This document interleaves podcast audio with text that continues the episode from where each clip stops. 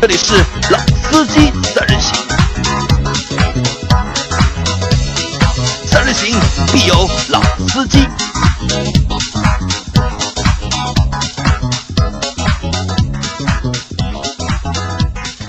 Hello，大家好，欢迎收听《老司机三人行》，我是周老师。大家好，我是杨磊大家好，我是张波。啊，我们千盼万盼啊，终于把张波盼过来了。啊。张波最近到底在忙什么东西啊？怎么怎么那么忙？两个星期没有看到你了，已经呃，这段时间就是一个是快临近车展了嘛，啊，临近车展，所以说各大车企的一些宣传方面的攻势就开始慢慢起来了。那另外一方面呢，就是说那个最近这段时间有一些行业内的一些算是风向标的动动向吧。我觉得这个东西呢，这一会儿等周老师开始讲的时候，我再带一下。啊，所以说最近比较忙一点就是你最近又又闲不住，就是又回去干就是老本行去了对的，最近这段时间没法打散人了。啊，没法当散人啊啊张散人最近有点忙啊，啊。我们今天聊的话题呢，还是和电动车相关。电动车啊就经常听我们节目的小伙伴啊肯定知道，就周老师本人，就是我啊，对电动车一直都很感兴趣，对吧？那么前段时间啊，就是保时捷发布了一辆很牛很牛的电动车，我不知道你们关注到了吧？呃，这个网上看到了，这辆车叫 Mission E，对吧？那肯定还是因为叫 Mission 什么的，那这个车肯定还是处于概念车的阶段。但是我们会看到这辆车里面啊，就是我关注到了一些点啊。那第一个是这个车子的话，它那个车子里面的那些仪表盘，就是也是越来越大了，而且它的仪表盘有一个叫眼球跟踪系统，就是你坐在驾驶座坐的时候，不管你身体是什么样的姿势，你的头偏向何处，它始终会正对你的视线。那这样的话呢，我觉得主要还是有利于安全嘛，因为你在开车的时候视线偏移以后，仪表盘只都可以很精确的让你看到它的数值。我觉得这个是一个比较嗯安全或者说比较先进的一种做法。也算是也算是个从算一个高科技，从军用技术移植过来对，的。因为以前我们用机械式的那个仪表盘的话，那这个是做不到的。对，但是因为现在都是液晶了嘛，显示了嘛，那当然可以追踪你的眼球。那第二个呢，就是当然保时捷嘛，就讲性能的，那这个车的性能也是无比的牛逼，对吧？百公里加速啊也好，它的续航里程也好，应该是可以和之前就是特斯拉送上天的那辆车，就是 Roadster，基本上是持平的这样的一个速度。那还有一个呢，就是这个车子的话，它有一个小噱头吧，小噱头吧，我觉得就是它的后备箱，就是开的时候后备箱打开可以放一台无人机出去。你们猜这无人机派什么用场？呃，原则上来说，是不是就类似于像那种美国特种部队哈，就是起来之后给你侦查前方路况、周围路况这种感觉？啊对我也觉得是这个作这个啊对的作用，主要就是这个作用，它可以飞到前面去看一下前面堵不堵车，对吧？是不是有交通事故，山体滑坡了没有，对吧？啊，当然了，这个我觉得，因为其实无人要讲无人机的话，我们中国的大疆这个品牌应该是全世界最牛的了，对对吧。但是说句实话，就是哪怕大疆做的无人机，啊，在民用层面来讲的话，就自己飞出去，然后要躲避那么多障碍，那可能还有难度，但至少这个理念是非常厉害的。对，嗯、还有一个就是 Mission E 这辆车它充电会很快，它就是大家知道，就特斯拉说它一个小时能充百分之八十嘛，Mission E 缩短了四倍，十五分钟可以充满百分之八十的电量。充电两分钟，聊天半小时。那这个电池的续航里程有多少？嗯，它那辆车的那个续航里程应该也是在五百公里左右五百公里左右啊。啊。对，就是现在主流的比较高端的产品，差不多都是这样的一个续航里程。都几乎跟内燃机车的续航里程没什么太大区别。啊，对，所以就是当时这辆车出来以后啊，就我看到就是媒体报道的那个新闻，标题里面写的“干掉特斯拉”，就感觉这辆车要把特斯拉干掉了。那我出于好奇啊，就是我就用“干掉特斯拉”这个 标题去搜索引擎里面去搜了一下，这个不搜不知道，一搜吓一跳，就想要干掉特斯拉人还蛮多的，大对吧？好多人都要干掉特斯拉，沃尔沃沃尔沃对的之前出了那个 Polestar。对，那个要干掉特斯拉，然后奔驰之前出过一款概念车，应该叫 EVA，，也要干掉特斯拉。对，然后还有很多，就包括我定未来嘛，那每我去未来参加讲座的时候，他们对标的竞品其实都是特斯拉。对，其实现在可以发现，就是几乎所有的品牌厂商推出的纯电动车型，比如你像奥迪在日内瓦车展也出了一个 SUV，叫一创，名字具体我想不起来了。就你可以发现，它所有的那些功能点的介绍，其实都是在盯着特斯拉的那些东西在做。啊，所以啊，就是我们看看啊，就是现在市场上的电动车品牌，那除了特斯拉以外，其实我们可以看到很多，比如说我们国产的，最近以前的 PPT 造车，现在都车都出来了，比如说蔚来，蔚来，比如说呃威马汽车啊，对吗？嗯对，之前发布那个屏大的可以打斗地主的那个拜腾汽车，拜腾对，对吧？包包括那个贾跃亭啊的 FF 九幺号称今年也能够也能够出来。下线，对吧呃，？那个车在美国已经有路试了，我们也看到了。但回过头来看啊，其实只有两个电动车品牌，一个叫特斯拉，还有一个叫干掉特特斯拉。或者叫其他电动车品牌，其他电动车对。对我觉得目前是这个状态。对，。特斯拉和其他。对。那么在这样的情况下呢，我因为前段时间也陪那个我们的小伙伴去特斯拉的展厅看过车子嘛，那当时的话我们看的是那个 Model X，那觉得那个车子就是，其实我个人觉得啊，车子内饰各方面都蛮简陋的，但是我们那小伙伴就觉得这个车非常好。那我后来回来以后，我在那个特斯拉的官网上面啊，就是去查询了一下。大家知道特斯拉现在的品牌下面有几款车型啊？一个是 Model S，Model 这是 S 啊，这是最早进入中国的对。然后现在的话，它基本上就是有七五、七五七十五千瓦时的那个版本，然后七五 D，还有就是 P 一百 D，一百的，嗯顶级性能的 P 一百 D，那个车的百公里加速在三秒以内。呃，我我在那个杭州开过一次，真的好快，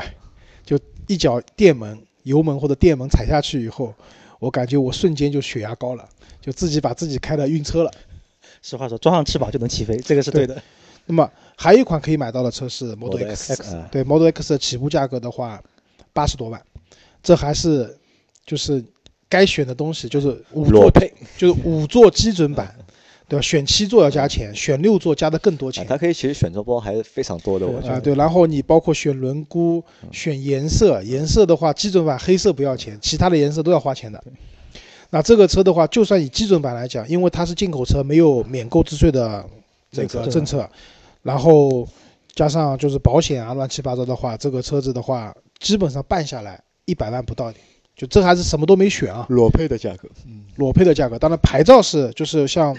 上海、北京这些就是呃新能源车可以享受专用号号牌的这个事情，它是可以享受的，这个没问题。好，再下面一辆车是叫 Model 三嗯，Model 三，，Model 三我们知道美国已经交付了。前段时间就是发生一个事情，就是有哥们在加州吧，他开 Model 三，然后撞车了。对，撞完车以后，他第一件事情干了什么？是给那个特斯拉老板反馈这个车的一个设计的缺陷，比如说撞车以后手套箱断电，导致他的保单拿不出来。然后，然后是那个中控屏幕的碎片弹出来了，把副驾驶人弹伤了。然后他们老板也反馈很快，说知道了，立马改进，对吧？但我觉得这个是这种新兴企业、科技企业的一种神神速的反应力，这个是非常推崇互联网理念的造车嘛。对，其实我觉得他们也可以直接从某宝上买钢化膜，啊，对，那可是国外没有某宝嘛，好吧？啊，但是 Model 三在中国现在的状态是你要交八千块钱的定金，也能定。什么时候交车？一九年，啊？所以目前来看，基本上这个车还在买不到的一个范畴里面。那这个车其实我倒不是太看好，因为我觉得这个车虽然说便宜嘛，但是这个车其实它要选配东西也很多。我估计它这个车如果我们要开的话，这辆车买下来也要估计三十五万到四十五万之间才能就是上路。那其实按照这个价格来看的话，其实这辆车的就性价比，我觉得就不是很高了。就因为这个车在美国差不多是三万五千美金起售，因为按照特斯拉的讲法，他们是不加那个任何费用到中国的，但是有运费、中国的关税，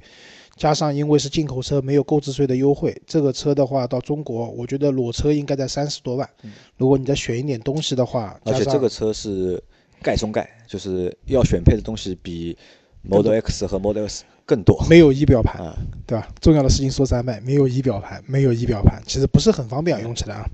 好，特斯拉官网还能选，还能买到一辆车，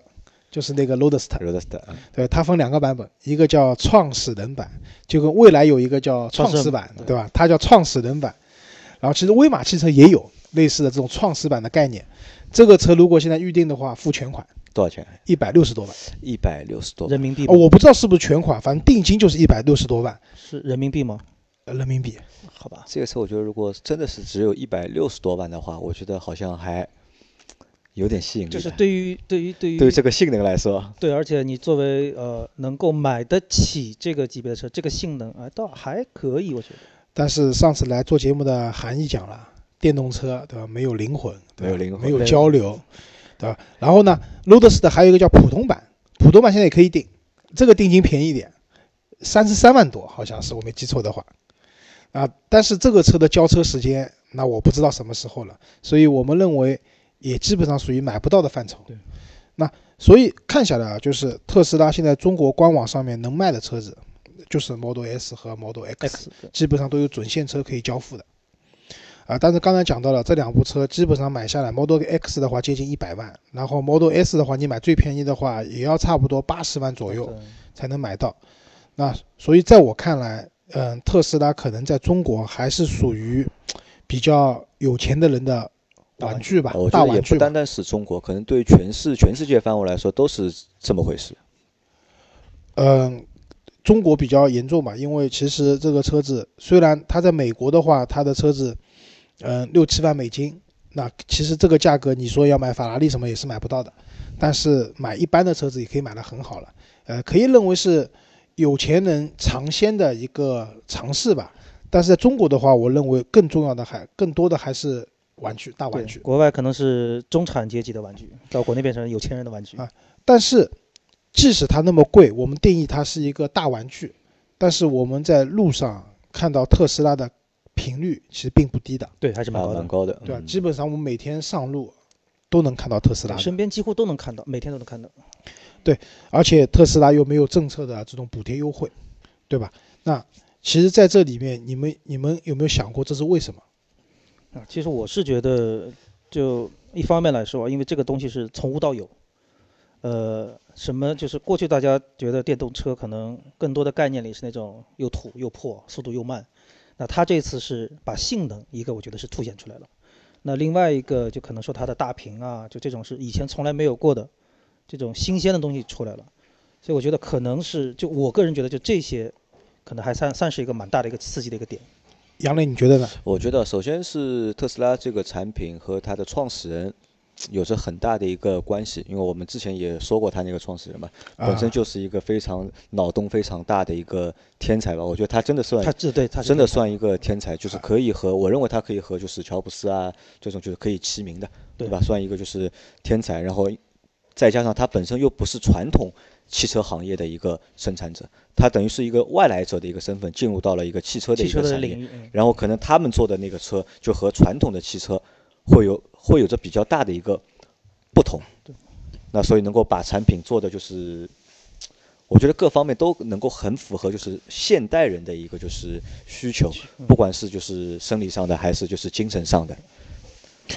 所以你们讲了那么多啊，我觉得用两个字就可以概括了，叫颠覆。颠覆啊对对，对，特斯拉是一个颠覆传统汽车行业的这样的一个汽车品牌。那或者我还有两个字，就是标杆，就是目前特斯拉是电全球电动车行业的一个标杆。对啊，对，因为刚才我们都在讲特斯拉价格比较贵，但是呢，这个贵也是相对于可能普通的车型的。但是如果打个比方讲，嗯，Model S P 一百 D 的这辆车，它百公里加速在三秒以内。如果你要买传统的内燃机的车型，百公里加速达到这样的一个速度的话，你们想想看，得到什么价位？这价格这价格起至少也是一百二三十万起。不够的，根本不够。对，我就说起起啊，三秒内的话，那我们排除你说你买辆以前的 EVO 啊这些爆改，对吧？然后花钱去爆改，可能你一百万可以做到这样的成绩了。但是如果说原厂车就要达到这样的一个加速的话，我认为已经是超跑级别的范畴了，嗯两两百多三百，对吧？肯定是大几百万才能买的一辆车了，对，对吧？那我觉得这个就是从性能上，特斯拉其实是颠覆的，对吧？就可能有的人就要讲。电动车感觉开起来没有感觉，你开得快没有声音，对吧？没有发动机的声音，没有交流。但其实如果你开过电动车了以后啊，其实这个车给你的这种反馈，就是就是那种你当你踩下这种电门以后的给你这种加速的反馈，其实我认为这也是一种交流。其实这种感觉还是蛮爽的。对我觉得就是说，可能大家有的时候会觉得，呃，声浪啊，这种震动啊，这种这种，我觉得在可能未来不久，这种东西也就是一个情怀。那我真的如果说是追求极致的性能的人来说，那对于我来说，你怎么满足我这个性能达到？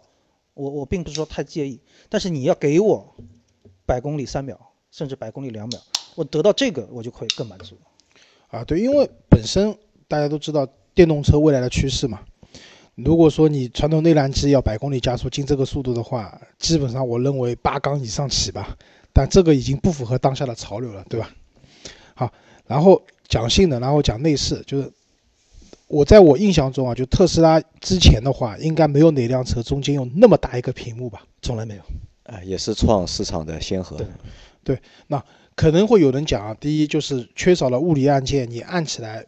并没有那么方便。对，什么影响操作中呃行驶中的操作啊等等。啊，对这个我同意的，因为确实用下来我也觉得不是很对，你要。低头看，你要找，你要感觉对。但是当你坐进车以后，看到这个大屏幕，然后你的朋友坐进车看到这大屏幕，那种感觉，哇，那种感觉其实还是给你的感怎么讲，就是会让大家觉得这个车啊，就是和以前完全不一样了，甚至有点物超所值这种感觉了，对吧？就作为你的朋友来说，坐进你的车内能发出周老师那种哇哦的这一声，你的内心满足感就已经达到了。对然后包括也有人讲，因为特斯拉这么大的屏幕，它其实用的是民用级的产品，并不是一个工业级的，工业级的产品，那可能时间长了以后，这个屏幕会不清楚啊，或者怎么样。那事实上是这样的，因为现在我在看到，就是很多网上有那些早期买特斯拉的车主用了两三年以后，他那个屏幕啊，它的那个清晰度啊各方面都有问题了。但不管但不就是说，嗯，不管怎么说，特斯拉的这样的一种开创了先河的这种内饰风格，其实现在很多人都在学习。对，我们之前去看的，包括荣威的 E 那个 EX 五 EX 中间一、个屏幕，宋 Max 的，宋就是比亚 Max 迪的宋 Max，中间一个大屏幕等等很多现在国产的车都在用那块大屏。对，都大屏幕。啊，所以其实这个屏幕啊，未来也许也会变成一个标配。标配，我觉得会是一个潮流吧。我觉得会是一个标配。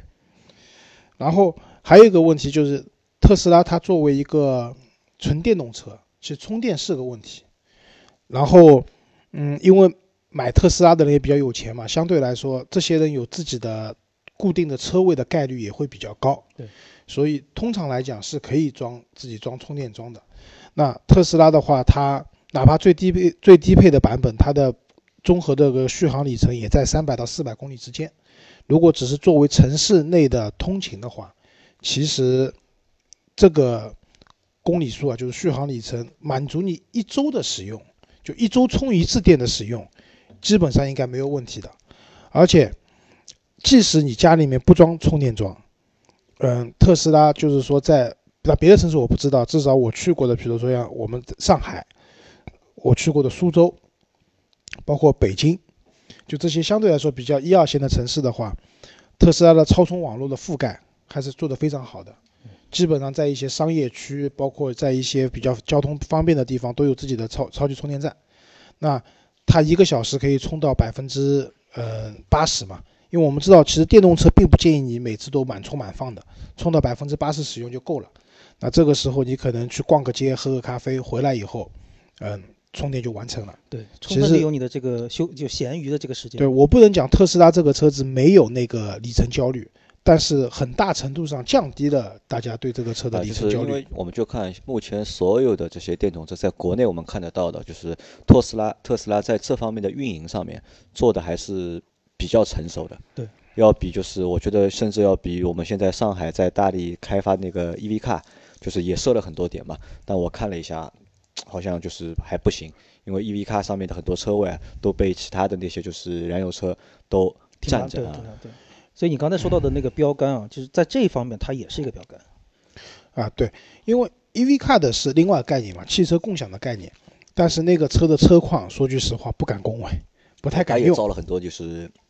移动那个点嘛，就是都可以让你充电嘛，就。啊，对。但是很多时候你去过去看，你会发现那个车没有电，根本就没充上电或者怎么样。那特斯拉还有一个就是比较牛的地方是，就是特斯拉它提供的就是车子可以选配一个叫高级的辅助驾驶，然后在高级辅助驾驶的版本的基础上，你还可以选配自动驾驶。嗯，我我可以讲，就特斯拉应该是第一辆可以让用户体验嗯，我不能讲真正的无人驾驶吧，但是可以体验无人驾驶的一款车子。只不过后来因为出事情嘛，美国那边包括我们中国都有人因为过分依赖了那个特斯拉的无人驾驶，导致出现了严重的车祸，最后因为有死亡的事件嘛。所以现在在中国的话，就是说你在它官网上你是可以勾选那个无人驾驶这个选项的，但是你到那个经销商那边去以后，经销商帮你做车辆配置单的时候，告诉我们是不可以去使用那个无人驾驶这个选项的，就不能选。嗯。但是我关注到新闻讲，之前那个特斯拉老板说，在二零一九年会给出一个相对完善的一个无人驾驶的方案。那说到这里，无人驾驶啊，我们可以讨论一下，就是你们觉得无人驾驶这个功能啊，有没有必要？嗯，我是觉得这个功能是非常有必要。你觉得是有必要的？对。那老周呢？我觉得也是非常有必要。你也觉得非常有必要？当初定未来这辆车的时候，就是看中了它宣传的那个无人驾驶。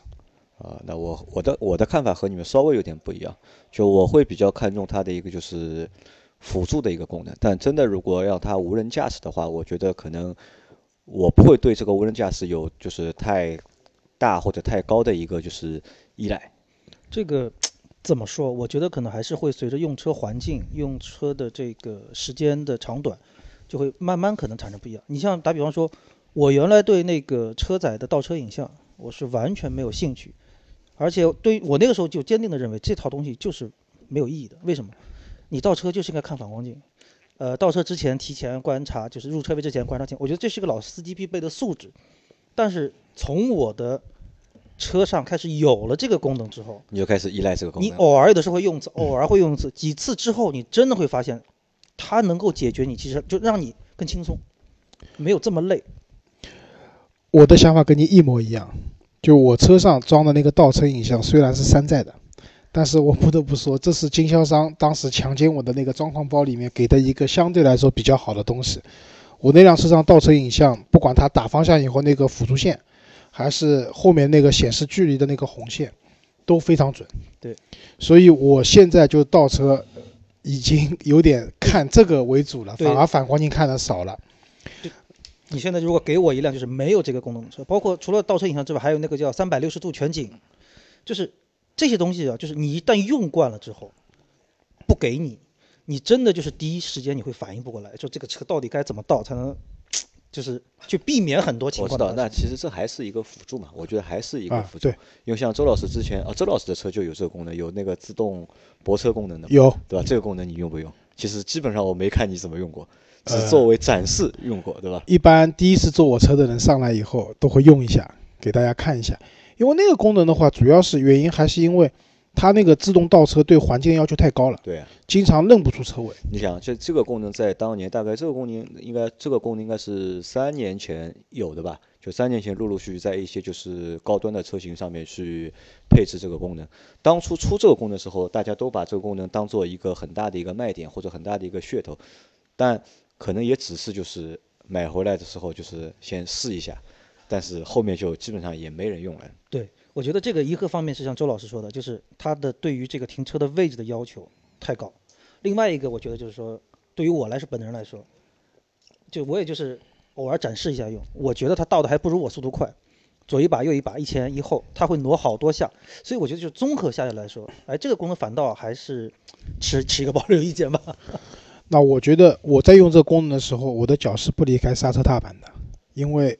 我就怕它自己倒过头了撞车。嗯，我可以，我也可以认为，因为本身这个东西其实叫自动倒车，也是一个宣传上的一个误区。其实它也是一个辅倒车辅助的功能而已。但是对于一些嗯倒车技术不是很过关的人，就像张波讲，还没他倒得快，但是。我告诉你，一定有比水平差的人倒得快的啊！对对，那对这群人的话，其实他们有的时候，如果说到了一个停车场，他的车位一旦能认出来的话，就自自动倒车的标志出来了，其实我相信还是有人用的。对，因为刚才讲到无人驾驶的话，那说句实话，我看中这个功能，但我不会完全信赖它，我不至于说我在高速上面无人驾驶的时候我睡觉了，啊，或者说我那个就完全不看前方道路了，也不会的。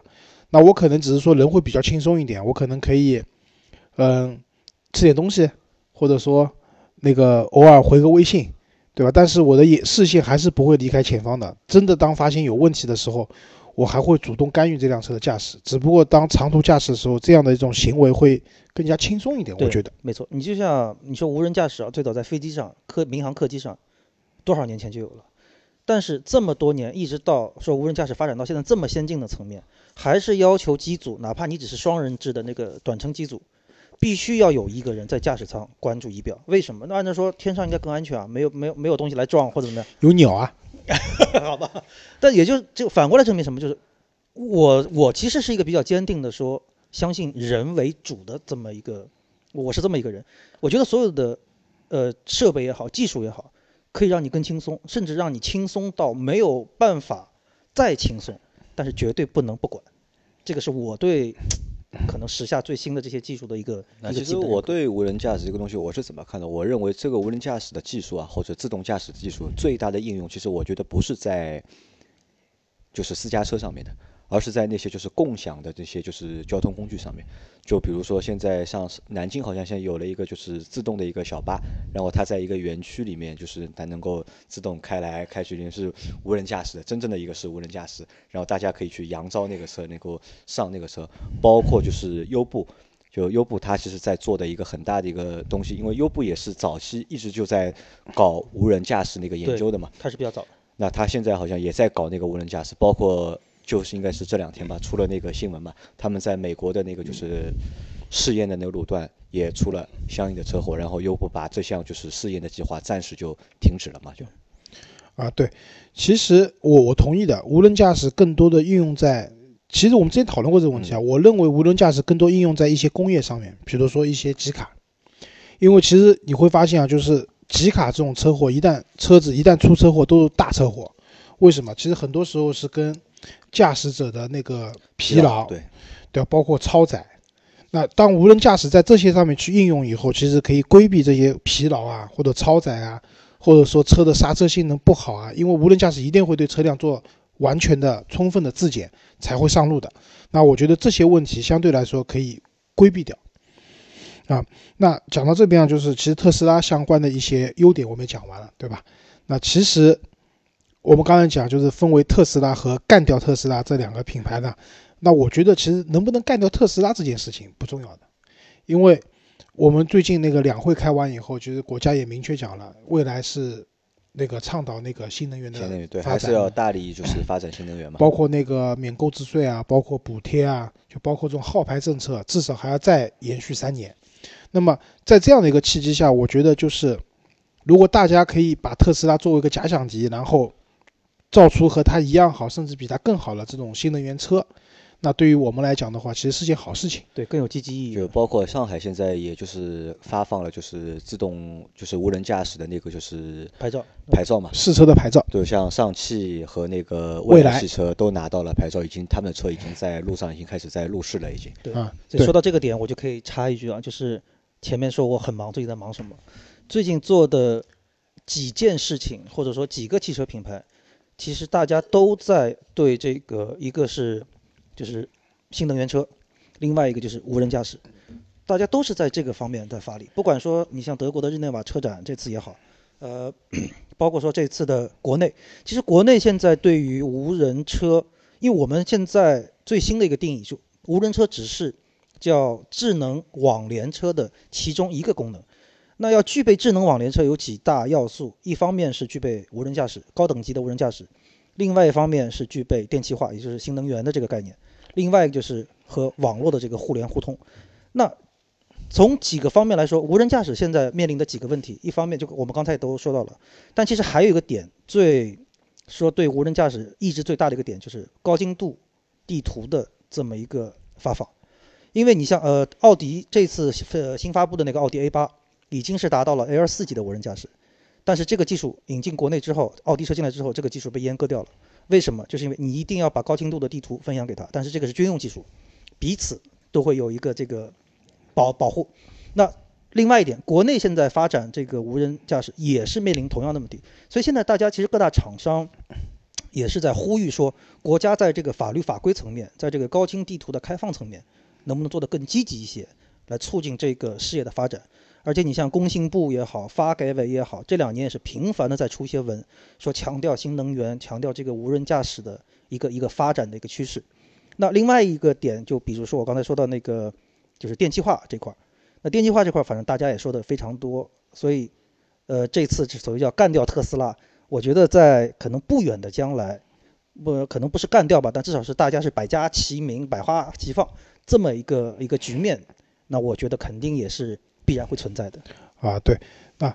要不要干掉特斯拉不重要，刚才讲了，对吧？但是确实有一些机会点啊，可以去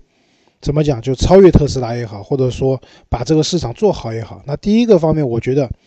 还是要打破价格壁垒，价格壁垒对，这是一个最大的。因为现在对吧？你发现中国的这个电动车市场，要么就是特斯拉这样高高在上，对吧？包括，嗯，沃尔沃的，比如 S 六零的这种插电混动，对吧？我们之前看了什么凯迪拉克的也有，对吧？宝马也有，对，都很贵。这些车动不动都要五六十万，就是算上补贴以后，其实买下来也蛮贵的。要么呢，就是我们看到的，就是比如说便宜的几万块钱，到十几万。二十多万不等，像它其实中间有一个可能从二十五万一直到五十万左右的这个价格区间，其实是没有车的，对，是个空白。对，因为如果你现在想去买一辆传统的内燃机车型的话，从几万块钱开始，一直到几十万、上百万，你会有很多很多的选择。但是，呃，买电动车的话就没有这样的选择，你要么就是去选那些，嗯。相对来说不是很高端的车型，对吧？便宜作为代步用，要不就是上升到像特斯拉或者像奔驰、宝马这样的一个级别，但是又非常贵，而且这些车通常来讲，它的二手车的残值率至少目前来看都不是很好，对，蛮低的。对对，其实我倒是一直想，如果能够把车位的问题解决的话，我想去买一辆二手的 Model S。啊，对，所以。那在这种情况下，如果谁谁率先打破价格壁垒，就比如说蔚来，他的车子虽然五十多万和四十多万，但是因为有补贴了以后，其实这个车最便宜三十多万就能买了，加上它的那个什么电池租赁政策，加上它的一些东西，其实这个车的入门价格就会很低嘛。然后包括我们讲的那个威马汽车，对吧？二十多万，对吧？包括我们讲的什么拜腾汽车，其实如果说我们未来在选那个。电动车的时候，你也是从几万块钱一直到上百万，整个区间里面每一个区间都会有车子给你选择的话，那我想这个市场就更加的繁荣和昌盛。哎，关键还是要用户多嘛，要用户买得起之后，这个东西才能够有长远的一个发展。对，这个就像当年最早福特 T 型车出来之前，车要么就是富豪的玩具嘛，所以说只有当普及了。你说技术层面也好，包括你的整个发展也好，那才会更好。对，我相信啊，愿意用电动车的人越来越多。对，所以愿意去做电动车的人也越来越多，所以才有干掉特斯拉这件事情。因为车其实对老百姓来说就是一个出行工具嘛。对，我不会在意它到底是烧汽油的还是用电的，只要对我来说方便，我用得起。那我就会选嘛。对对，那第二部分的话，我们讲续航里程。那现在我们国家就今年，嗯，新的那个补贴政策都出来了，它还是以你的车子的续航里程作为补贴的标准。那最高标准就是到五百公里，你的续航综合续航里程到五百公里的话，它的补贴力度是最大的。那么也就是说，我们现在能买到的车子，它的续航里程五百公里，基本上也到天花板了。对，那五百公里你说多嘛，也是蛮多的，对吧？但是你说真的很多嘛？因为你要考虑到，一个是电动车，它的经济时速只有六十到七十公里。如果你跑高速的话，以一百公里、一百二十公里的速度去跑的话，它的续航里程至少掉一半。对，而且它对温度啊，那个装载，就这个都影响都还蛮大。装载倒还好，主要是温度。温度。如果说像前段时间特别冷，零度或者东北地区零下几十度的时候。它的那个亏的厉害，电池效率少一半都有可能啊，对，又少一半。对，所以如果说你在这种特别冷，然后又加上那个跑高速的情况下，那电动五百公里的车子最后能跑到两百公里就不错了，就了不起了。但是我们换个角度讲，如果我出一辆车，它的基础续航里程一千公里，甚至更高，那是不是会更方便？对。所以理论上是这么说，因为其实现在像特斯拉，他们就是定五百公里。为什么定五百公里呢？因为我们一辆普通的一辆燃油车，正常的情况下就油油加满，就正常的一个续航，其实差不多也就是这个，也就在五百。所以他们就把电池也设置到五百这个数字上面去。对，如果有一天说整个这个充电的这个设施、充电站的匹配能够像现在的加油站做到这种程度的话，那那个时候再加上可能说充电技术、充电速度会更快的话。那可能那个时候的四五百公里也就也大家也不会再更焦虑了。但我觉得啊，五百公里天花板的数字是因为受限于电池的能量密度，对，电池包非常重的，就是一个现在一个做的比较好的那种电池，就是我们知道，就国内有个叫宁德时代，南京的公司，很厉害的，就是电大部分的那个电动车电动车的厂商的电池都是他们供给的，用的三元锂电池，就是这个公司，我觉得未来都有可能超过风，就是那个松下的那个幺八六五零这种电池的。做的非常好的电池，它现在能量密度，如果你要做到差不多七十五千瓦时，就是这样的一个，就是能量密，就是能量储存量的话，这个电池基本上在六百公斤。六百公斤。对，所以我记得好像我们原来也做过一次节目，就是那天是应该是陈忠杰来的时候，对，大家也在聊这个事情。所以要把电动车的续航里程提上去，那无非就是你的储电量要高嘛。那按照现在这种情况，如果你要做一辆一千公里的一个续航里程车子的话，电池太重了，开这辆就是放在车子底盘下面的话，这辆车没法开了。所以我是觉得现在主要是续航里程做不上去，还是因为电池太重但是我前面关注啊，就是一个是那个，呃，石墨烯，对吧？石墨烯的技术研发以后，就是说，呃，用石墨烯作为原材料去做那个电池的话，电池的能量密度会高很多。然后我前段时间还看到一个新闻，是讲有人改变了那个电池的那个正负极的那个材料，而且那个材料其实价格不贵的。在这种情况下，电池不但充电速度快，而且它的能量密度是现在的两到三倍。那么大家想一下，同样一个六百公斤的电池包，现在只能做到续航那个四五百公里，但是如果它的储电量翻倍了以后，那续航里程自然就上去了。那我也是觉得这个可能是我们国内做电动车要超越国外的品牌一个非常好的一个机会点。对，谁先掌握了就是把能量密度做上去的这种技术，那无非无疑在这个行业里面你就有最大的话语权了。我觉得，所以其实从另外一个角度来说，将来可能真正发财的不是造电动车的企业，做电池的，做电池的企业，这个才是暴发户。啊，对的，所以现在在资本市场，如果大家关注资本市场呢，你会发现宁德时代这个公司在资本市场上非常的火。好，然后再往下讲，就是还有一个就是充电的问题嘛。那我们现在传统的充电，大家知道就是车子停下来，充电枪插上去对开始充电，对吧？但其实，呃，像 iPhone 手机一样无线充电，其实在电动车上面也是可以做到的。那我关注到就是包括我们国内，包括国外都有那种高速的路段，它有专门有一条那个电动车的那个充电充电道，对吧？那车子在上面一边开一边充电，那可能你消耗的电量要比你充进来的电要多一点，但是当一边充一边开的话，它的续航里程肯定是比原来要长很多的。对，而且好像据说是呃杭甬高速嘛，好像说是呃杭甬新要造的高速，一是不限速，二就是上面会有这个充电的这个功能。因为我这次过年出去啊，就当时我想，如果说我要开电动车的话，在这种过年服务区都下不去的情况下，即使里面的充电桩都能用，你也用不上。说句实话，所以这是一个问题。那这个，那那天我跟杨老师开玩笑讲，就是现在我们城市都有公交车专用道嘛，也许以后在城市里面也会有电动车专用道。那电动车开在上面的话，一边充电一边开，那我觉得这个就真的是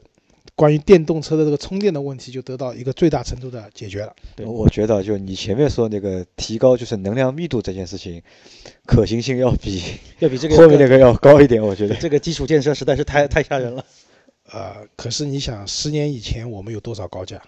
有多少高速？对，这也是个这个是个趋势。我觉得真的要去想要造的话，还是可以造出来的。啊，最后一个就是讲，就是大家在研发电动车的时候，就会发现电动车和那个传统的内燃机车型最大的区别是，电动车看上去都很高科技，嗯对，对吧？不管你是便宜的电动车还是贵的电动车，你进去一看，这个整个内饰的风格，包括它提供给你的一些功能，感觉都很高很高科技。但我讲，光高科技没用，关键是要有靠谱的，对，高科技。就还是回到我们刚刚讲的那个自动驾驶这件事情上面来。那刚才张波讲了高精度的地图，那高精度地图以现在车联网的速度来讲，即使开放给你，你也没有能力去接收这些信息。速度没这么快。那这个就可能和未来我们讲要进入五 G 时代有关了。五 G 的传输速度是现在的好像很多倍吧，应该是多少倍我也不知道，但要比现在快很多。那五 G 时代的来临，也许为你开放高精度地图这件事情是一个从技术上来说是可行性会更大一点。对。然后另外一个就是我们讲的这个无人驾驶，因为之前会，比如说谷歌在做那个无人驾驶车辆测试的时候，也出过一些事故，对吧？然后大家就讲无人驾驶这个事情不靠谱。然后最近出了那个 Uber 的这个事情，对吧？优步的这个事情，也觉得这个事情不靠谱，紧急叫停了。但是我在想，我们现在全世界那么多都在开，大部分车都是人在开，对吗？每每天全世界会发生多少交通事故？那不会因为说有交通事故了，所以车就不开了。那其实，在无人驾驶上面，我觉得也是这个道理。那也许现在这个技术确实不成熟，可能会出现这样那样的一些问题。但不要，应该这句话应该讲叫因噎废食，对吧？不要因噎废食，还是应该去发展这种让人们可以出行更轻松的这样的一个技术。我相信啊，如果未来无人驾驶这个技术成熟了以后，大范围应用了以后，这个马路上出的交通事故肯定比现在少。对，理论上是会变少嘛。对，而且就是刚才周老师讲到这个五 G 啊，就是我前面也在讲说，我最近在忙三件事情，只讲了两件。那这一件呢，就是顺着周老师这个五 G，我们来说一下。就说我们现在的无人驾驶来说，更多的是我这辆车本身主动的去发现那些信号，规避那些问题。那其实随着五 G 技术的发展之后，也就是说整个车载的反应更快的话，那很多时候是我这辆车在行驶，我在主动发现的时候，我也在主动的发送我的车辆情况。那对于我的后车或者其他方向的位置的车来说，它可以主动捕捉到我发送的这些信号，就把车和车连起来。对，这才从这个角度来说，无人驾驶。这个层面，五 G 一旦开发之后，就是整个反应速度更快之后，也可以避免掉很大一部分的，就现在我们看来是问题的这些问题。啊，对的，就是这个依赖于你够快速的网络才能做到这样一件事情。对，包括现在你像呃凯迪拉克，包括奥迪，包括你像沃尔沃等等，他们也都在说，就是在智能互联这一块说希望能够做得更好一些。啊，对的。所以归根结底讲，就是我们希望。这些我们刚刚提到的这些，包括价格，包括它的这些应用的科技，包括车子的性能等各方面，包括它的这种续航里程，未来可以越来越好。那这个电动车这件事情才会真正的发展起来，而不是说大家为了拿点补贴，或者说我为了，呃，我城市限牌，我为了拿一个牌照，不用去拍卖牌照，在这样情况下去一个怎么讲是一个无奈之选，而是一个大家从心里面觉得这个东西真的不错。我很愿意去选择使用它这样的一个角度出发的，对，所以在我我但我个人会有这么一个观点，就可能在那一天之前，我一定会先收一辆 V 六或者 V 十二的车放在那边，这个将来想听声浪你们来找我，我出租给你们。我打算收一个 V 六或者 V 八的发动机放在家里面，上面盖一块玻璃当桌子用。好吧，好吧，那今天的节目就到这里了，好，谢谢大家，好，大家再见，好，再见，再见。